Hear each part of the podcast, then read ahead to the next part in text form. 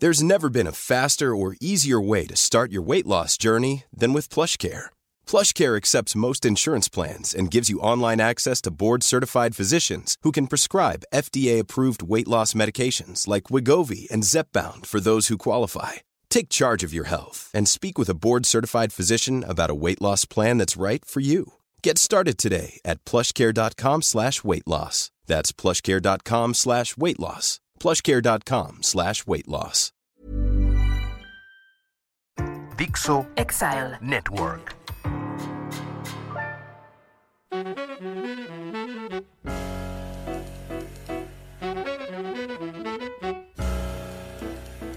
Bienvenidos. Esto es Fuera de la Caja. Muchas gracias por acompañarme. Yo soy Macario Esquetino. En este análisis de coyuntura de la semana que terminó el 9 de septiembre de 2022, una semana muy cargada en temas políticos que eh, se mezclaron con el tema jurídico de seguridad y que acabaron eh, convertidos en un margallate eh, en el que me parece la mayor parte de las personas no pudieron diferenciar las cosas.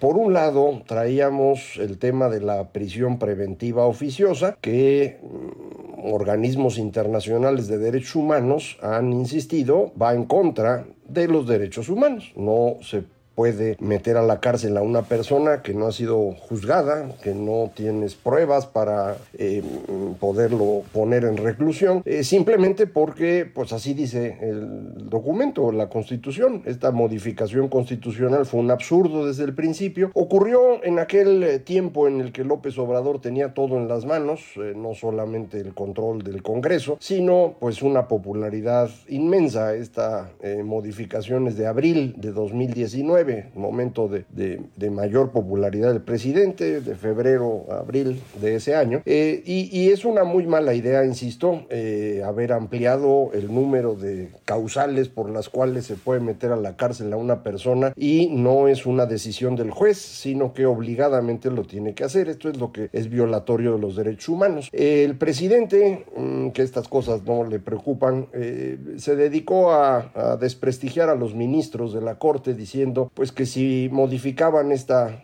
eh, parte de la Constitución, pues estarían siendo traidores, conservadores y todo lo que usted ya sabe. Eh, los ministros, eh, cuando empezaron a discutir el tema, prácticamente todos ellos, al menos nueve, eh, dijeron que efectivamente esto va en contra de los derechos humanos. Nada más que no saben cómo componerlo porque está en la Constitución y la Constitución es materia del constituyente, es decir, de las mayorías calificadas en las cámaras y de la mayoría simple de los congresos locales. Eh, de forma dicen que ellos no lo pueden modificar, ni pueden decir no se le haga caso a ese pedacito. Yo no estoy seguro de que tengan razón. Yo creo que eh, precisamente esto es un trabajo de de la Corte. Decir, oiga, aunque este, esta nueva prescripción eh, haya alcanzado la Constitución porque se hizo bien en términos legislativos, viola otra parte de la Constitución que consideramos más importante, en particular los derechos humanos. Y por lo tanto, déjese de utilizar en tanto el constituyente corrige. Eh, yo creo que eso deberían hacer, y, pero es una medida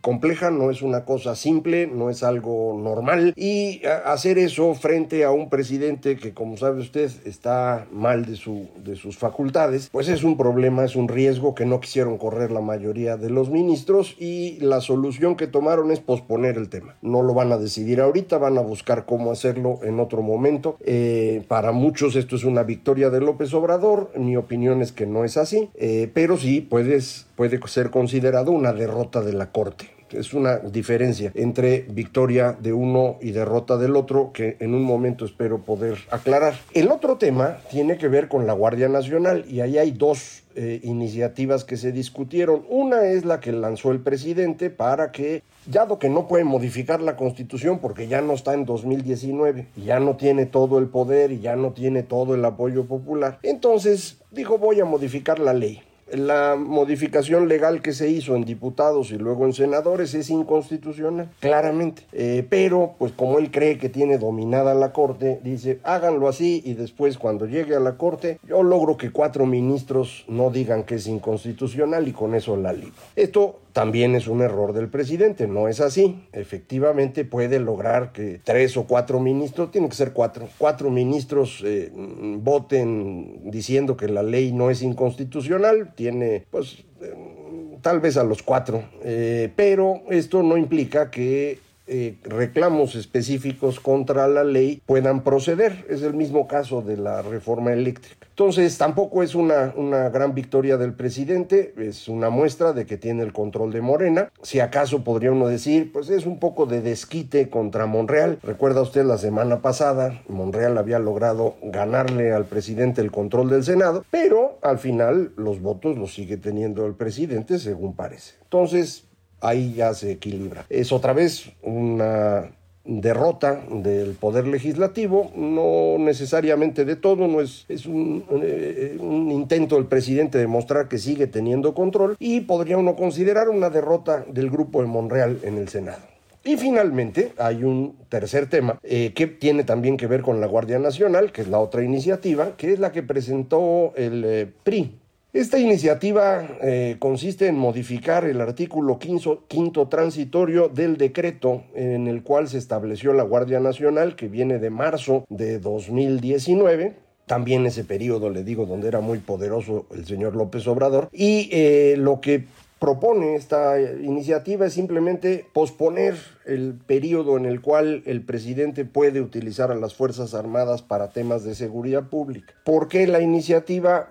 Pues porque esto eh, podría haber reemplazado la idea del presidente de sus cambios legales absurdos, que son inconstitucionales, haciendo lo que el PRI sugería, con eso resolvía su problema, nos daba a todos tiempo para ver qué hacemos después, porque no tenemos ahorita cómo reemplazar a los militares en la Guardia Nacional. Resulta que la idea de hacer la Guardia Nacional, que también es muy mala y lo dijimos en su momento, eh, destruyó la Policía Federal la Policía Federal fue una gran idea en el sexenio de Felipe Calderón. Eh, mm, creció de 3.000 elementos que teníamos en Policía de Caminos y algunas otras cosas a cerca de 40.000 elementos bien preparados que funcionaban bastante bien. Cuando llega el gobierno de Peña Nieto, mueven seguridad pública de regreso a gobernación. Osorio Chong, que quería ser presidente, pues no le hace caso a seguridad para no complicarse la vida. Y la Policía Federal no crece, se mantiene. Me imagino que se habrá deteriorado en algunas cosas, en otras tal vez mejoró, pero no hay evidencia de ello. Y cuando llega López Obrador, la borra y la reemplaza con la Guardia Nacional, eh, que mueve elementos del ejército y la marina eh, a, ser efectivos de la Guardia Nacional. Eh, este movimiento y los jefes se convierten en un maltrato continuo a quien era Policía Federal, de manera que la mayoría se empieza a ir. Y el día de hoy prácticamente todos los efectivos, son militares o navales. Eh, dada la forma como se hizo eh, el cambio legal, para el 26 de marzo de 2024, todos estos elementos tendrían que regresar a sus corporaciones y nos quedamos sin Guardia Nacional. Eh, eso es lo que la iniciativa del PRI buscaba enmendar y darle un periodo mayor.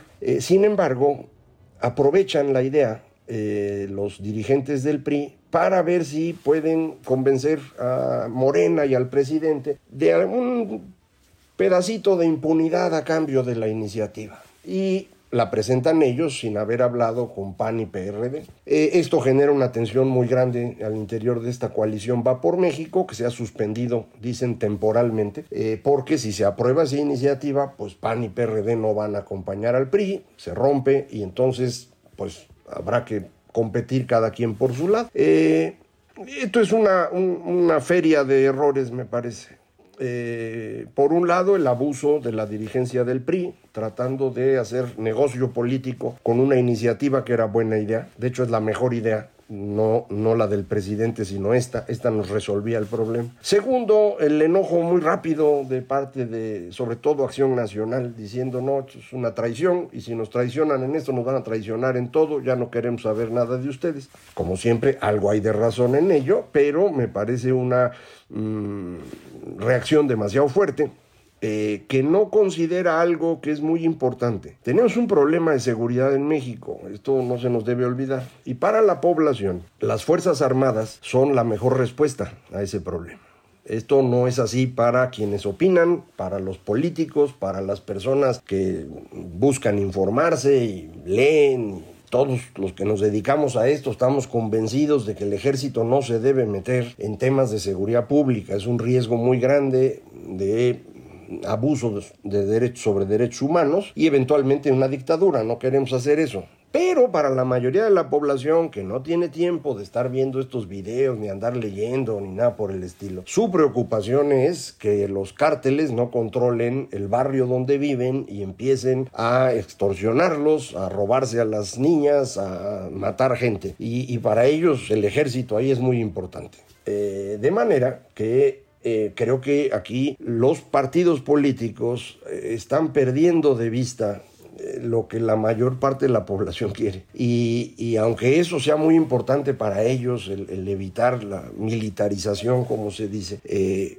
hay que tratar de tener una solución inmediata al problema y no la tenemos. Si no tenemos esa solución y lo que vamos a hacer es pelearnos porque se militarizó o no, cuando la mitad de los mexicanos no entiende de qué se está hablando, en realidad se está corriendo un gran riesgo. Y este es un ejemplo adicional de cómo algo que parece una victoria del presidente, es decir, romper la coalición opositora, es en realidad una derrota de la coalición sin ser una victoria del presidente. Y aquí aclaro lo que he estado diciendo. El presidente no puede crecer su poder político, ya no puede. Está en el cuarto año de gobierno, ya lo terminó. Eh, arrancó la sucesión hace un año a lo tarugo, eso fue un error monumental. No tiene una organización política estable, coordinada, consolidada, disciplinada. Morena no es un partido político, es un muégano, allá hay de todo y hay mucho conflicto al interior ya por la sucesión, además de los problemas anteriores, eh, y el presidente no tiene resultados que mostrar. Entonces, cualquier cosa que haga el presidente puede redundar en perjuicio suyo o perjuicio de los demás, pero no en su beneficio. Entonces, si el presidente empieza a dañar a los demás, por ejemplo, a la Suprema Corte de Justicia, por ejemplo, al Senado, por ejemplo, a la coalición opositora, que son los tres casos de esta semana, lo que logra es una pérdida de poder de ellos sin ganarla él. Y esto se llama vacío de poder.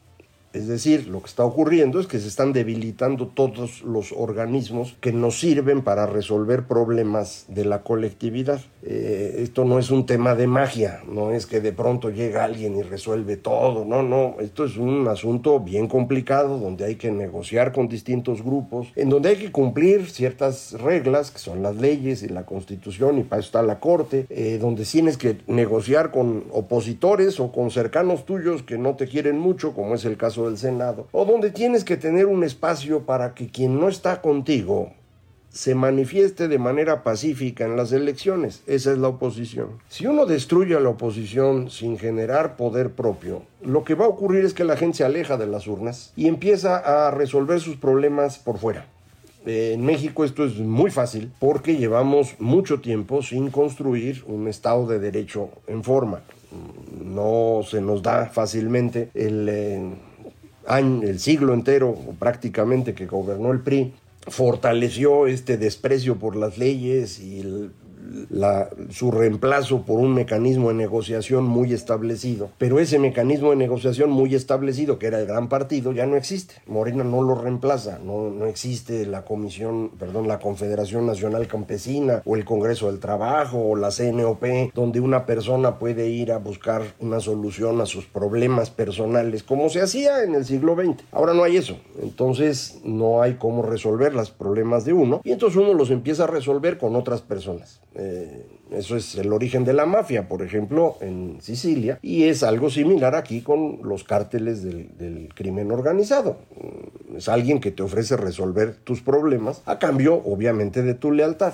Todos sabemos que es un camino muy negativo en la época moderna, pero es la forma como se resolvieron los problemas durante mil años. entonces, pues es lo que sabemos hacer los seres humanos que venimos de esa tradición. De manera que lo que me parece que vimos esta semana es un deterioro muy significativo de la vida política que algunos interpretarán como grandes éxitos del presidente, incluyéndolo a él, pero eh, a mí me parece que no es el caso. Lo que tenemos enfrente es un deterioro, nada más, no, no hay ganadores realmente. Eh, esto se suma a, mm, ya se entregó el presupuesto para el 2023, este jueves pasado, y lo que el presupuesto hace es confirmar lo que hemos hablado aquí varias veces. Vamos rumbo a una crisis fiscal, el gobierno mexicano no tiene dinero suficiente para enfrentar sus obligaciones y los caprichos del presidente al mismo tiempo. Podría quitar los caprichos y medio alcanzaría pues un año más si acaso, eh, pero no lo va a hacer. El pues está interesadísimo en que terminen dos bocas que no acaban, se necesita más dinero cada año, eh, que el tren Maya se acabe, no va a acabar, pero ahí se van a gastar la lana, que el Felipe Ángeles opere, pero si no va nadie, pues hay que subsidiarlo, el presupuesto ya anda en el orden de 800 millones de pesos para eh, el aeropuerto, no soy para nada, eh, y para poder sostener esto y el incremento en pensiones y sus becas y demás, pues todo lo demás se tiene que reducir significativamente, y, y estamos dejando al gobierno mexicano en ruinas, no, no va a poder operar en muchas cosas. Eh, uno de los datos que más han estado circulando en estos días es la, la contracción en el, en el, programa de vacunación de un presupuesto de 31 mil a 14 mil millones de pesos. Es una contracción de más de la mitad de los recursos eh, en un país que ya no está pudiendo vacunar a sus niños después de haber sido líder mundial en vacunación. Es realmente una tragedia. Bueno, eso es culpa de este señor López Obrador, pero también de todos estos actores políticos eh, que no están eh, cumpliendo con su trabajo. Eh, una oposición que está, pues, algunos tratando de salvar su pellejo, otros haciendo políticas sin entender lo que quiere la población, diputados y senadores que no entienden nada y nada más siguen órdenes, ministros que se aflojan a la hora que hay que tomar decisiones bruscas, una población que no quiere enterarse de nada pues el resultado es lo que tenemos. Tampoco es eh, otra vez magia, ¿no? Esto es el fenómeno que estamos viviendo y que hemos ido construyendo. Estamos cosechando décadas de hacer las cosas con las patas. Eh, claro que esto último es peor, pero bueno, eh, es el camino en el que íbamos. Una última cosa que aquí vale la pena comentar. Los primeros cuatro años del señor Peña Nieto, Peña Nieto hizo lo mismo que López Obrador, gastar en cosas que él creía que iban a funcionar. Lo convenció el señor Videgaray que con esos gastos adicionales iban a tener una dinámica razonablemente buena y que una vez consolidadas las reformas el país ya iba a crecer al 4 o 5% anual. Eh, se cayó el precio del crudo, llegó el señor eh, Trump como candidato en Estados Unidos y eso cambió el panorama por completo eh, y de pronto se da cuenta Peña Nieto, su gabinete, que están gastando de más y que no iban a terminar el sexenio bien, es decir, iba a haber una crisis a final del sexenio. Entonces Peña Nieto actúa de una manera responsable económicamente hablando, reduce el gasto, incrementa impuestos y usted se acuerda de eso porque le llama gasolinazo. ¿Qué ocurre con el gasolinazo? Se salvan las finanzas públicas y a cambio se pierde la elección presidencial. Una vez que estaba perdida la elección para el PRI, el señor Peña Nieto tenía enfrente dos opciones, entregarle a López Obrador o entregarle a Ricardo Anaya. Y Anaya lo amenazaba con meterlo a la cárcel, a lo mejor también no le caía bien a Peña Nieto. El caso es que decidió mejor ayudar a López Obrador, inventó un caso contra Naya y con eso, pues eh,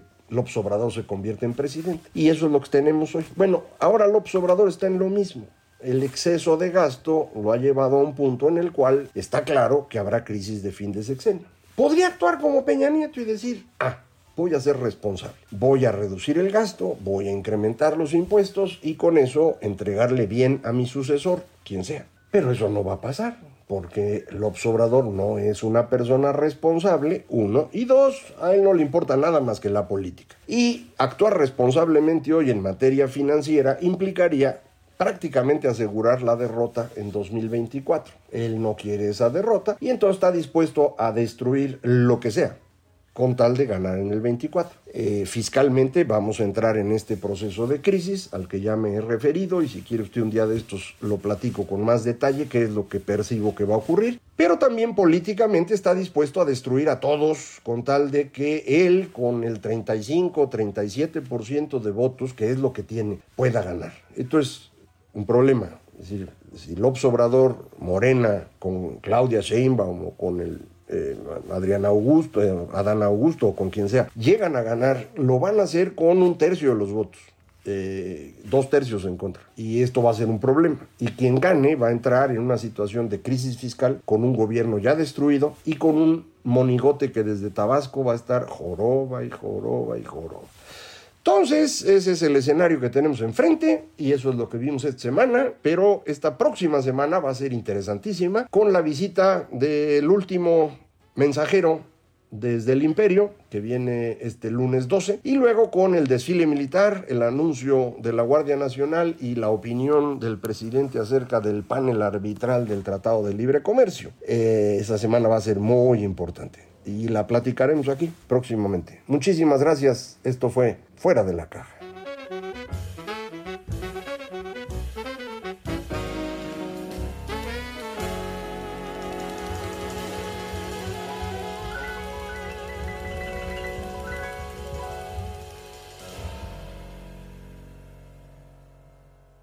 Dixo Exile Network.